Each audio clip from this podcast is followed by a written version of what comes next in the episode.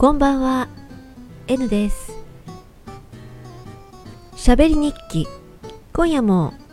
お話で残していこうかなと思います。時刻は日付が変わって0時18分1月30日ですね。1月最後から2番目の日に突入いたしましたね、まあ、でもだからなんだってていうわけででしてね。あんまりその月末だからどうとか仕事の上では、やらやらなきゃいけないこととかカレンダーめくらなくっちゃとかですね、えー、資金移動しなくっちゃとかいろいろありますけども。そうは言っても暮らしは続いていくわけなんであんまり、えー、振り返ってどうこうっていうのを無理にしなくてもいいのかなと、えー、最近は思います、えー、2024年1月30日0時18分から収録をスタートしております。今日は大してそんな何にも本当にないんですがないんですけども一日という時間を使って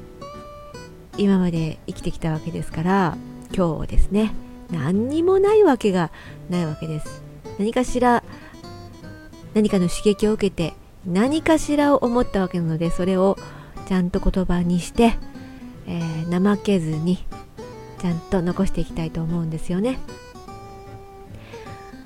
えっとポッドキャストっていうのを改めて意識していろんなジャンルの方のポッドキャストそれからいわゆる音声配信プラットフォームでの音声配信であるとか改めて本当に自分の聞きたいと思うものとか長いとか短いとかにかかわらず耳を傾けるということが何か脳の普段使わないどこかにすごくこうツンツンとこう何か刺激をしている刺激を与えているようなそんな気持ちに最近なってきているんですね。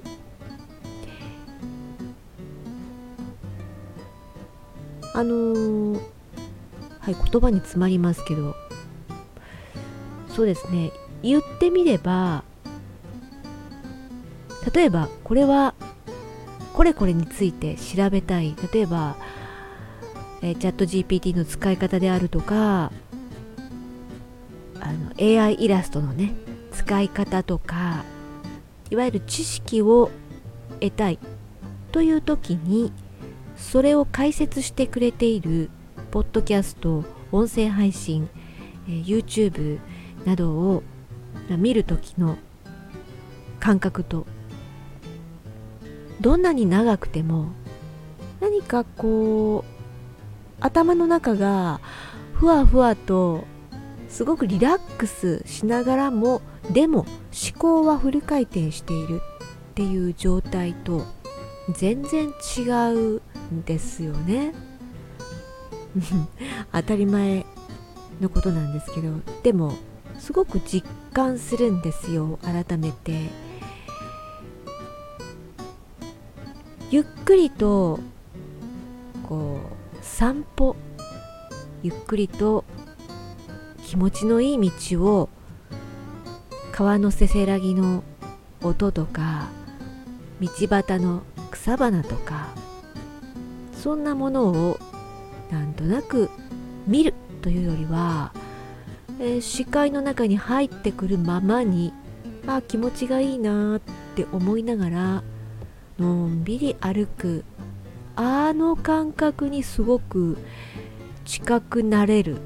あの時ってもしかしてもし脳波を測ればですねアルファ波が出ているんじゃないかなっ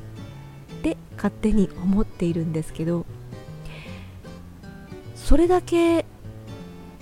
何か人の話を聞くしかもこう内容そのものは何かを教わるとかうん、ではなくてもただその人の声の調子であるとかうんと普段頭の中にあるもの気にかけていることなどを言葉にしてそして音声に乗せて感情が自然と乗っているそのリズムのある口調にはやっぱりですね脳を癒すっていうそういう作用がねなんか波長的にあるんじゃないかなって思うんですね。それで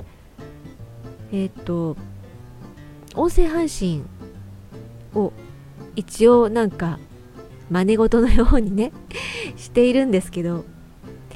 こんなに人の話を聞いてみたい。いつも聞いてみたい。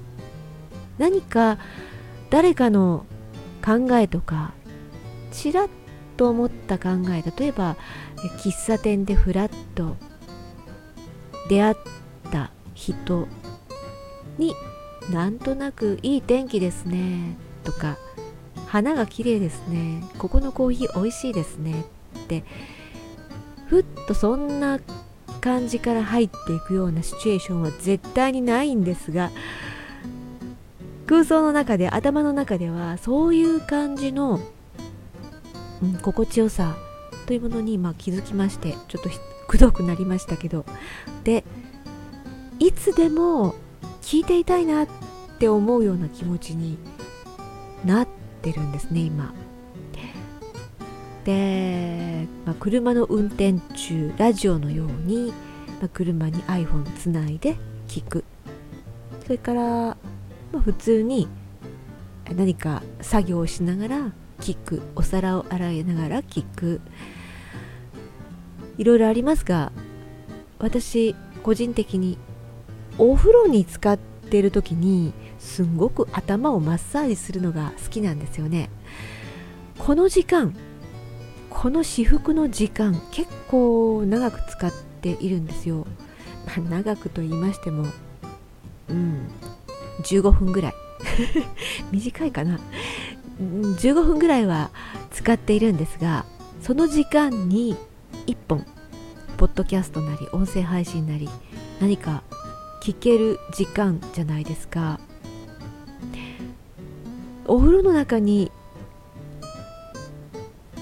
iPhone を持っていきたいって思いまして、まあ、100均でも売っているんですけどちょっと100均ではね大きさが合わなかったのであのちょっと奮発しまして そういう浴室にも持っていけたり防水効果のあるケースですね。iPhone ケースに入った iPhone を丸ごとそのさらにケースにカパッと入れてちょっとこうね足足というか三脚じゃなくてなんかこうちゃんとスタンドがついてる足がついているんであの浴槽のね端っこに置いて楽しむことができるっていうのをねアマゾンで ポチってしまいました。いつ来るんだったかな？あさってあさって来るんでしたかね？多分。それぐらいには届くと思うんですけど楽しみなんですよね。お風呂に浸かってヘッドマッサージをしながらお話を聞く。どんなどんな頭の中がリラックスしてとろけるようになるのかなと楽しみにしています。今日のお話うんそうですね。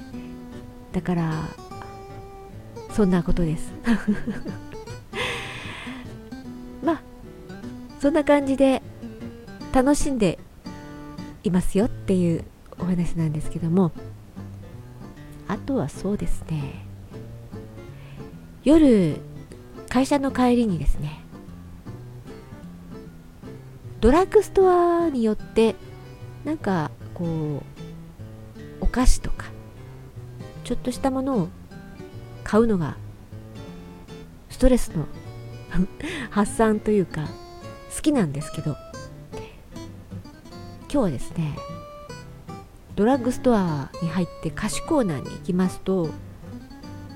梅梅梅梅味の スナック菓子が4種類ぐらいバーッと並んでるところがあってピンク色でねああもうそういう時期かってでその前に節分だななんて思いながらもでもやっぱりねピンク色のパッケージで梅の花とか梅っていう字を見るとああ早く春が来ないかななんてちょっと嬉しくなるんですけども。それを買ってきまして今日はかっぱえびせんですね。やめられない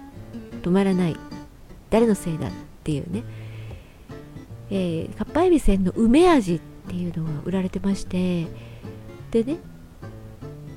中にいつものあのかっぱえびせんともし桜型のエビせんが入ってたらラッキーだよっていうちょっと運試しみたいな感じの商品になってましてね。でまたこれがねあるんだかないんだかいいわよ。出てくるまで食べようじゃないのっていうのでちょっと挑戦的な気持ちで先ほどちょっと開けましてパッケージを。よしと思ってパッて開いたらすぐそこにピンク色の花びらの桜の桜じゃない梅の形のエビせんがちょこんとちょこんと顔を覗かせていらっしゃいました。ラッキー。嬉しいものですね。あの一袋平らげてしまいました。こんな時間にですね。まあよしとします。お菓子ってお菓子ってなんかこう人とちょっとねコミュニケーションするきっかけになる本当にこうささやかではありますけどもいいですよね。だから女性の多い職場では私の勤め先は女性が多いんですけど皆さんねこうファミリーパックのサイズのねお菓子を持ってきて交換したりされてるんですけどあの私の勤め先にはねあのオーナーの子供さんもねあの夕方になったら自宅ではなくて、まあ、会社の方に帰ってくるんですけども。でその子供さんとの交流がね楽しくって夕方。あのお菓子をねちょっと交換したり何味だと思う？ってクイズを出し合ったりとってもね楽しい時間をちょっとね就業間際に過ごさせてもらって嬉しいんですけども。いいですね。そんな時にもお菓子おやつちょっと交換したりね。ちょっとそっと渡すだけでなんかほころびますよね。えですからスナック菓子をですねこの時間に一袋食べたぐらいで私は落ち込んだりしません。はい。いいんだろうか。さあすごく眠たくなってまいりました。こんな感じで喋り日記時間もまだ、まあ、決めてないというかまあ決めなくていいですね。喋れる時に残せる時に残すこれが喋、えり日記です。ではこの辺で終わりにしたいと思います。ここまで聞いてくださってありがとうございました。しゃべり日記。お話は N でした。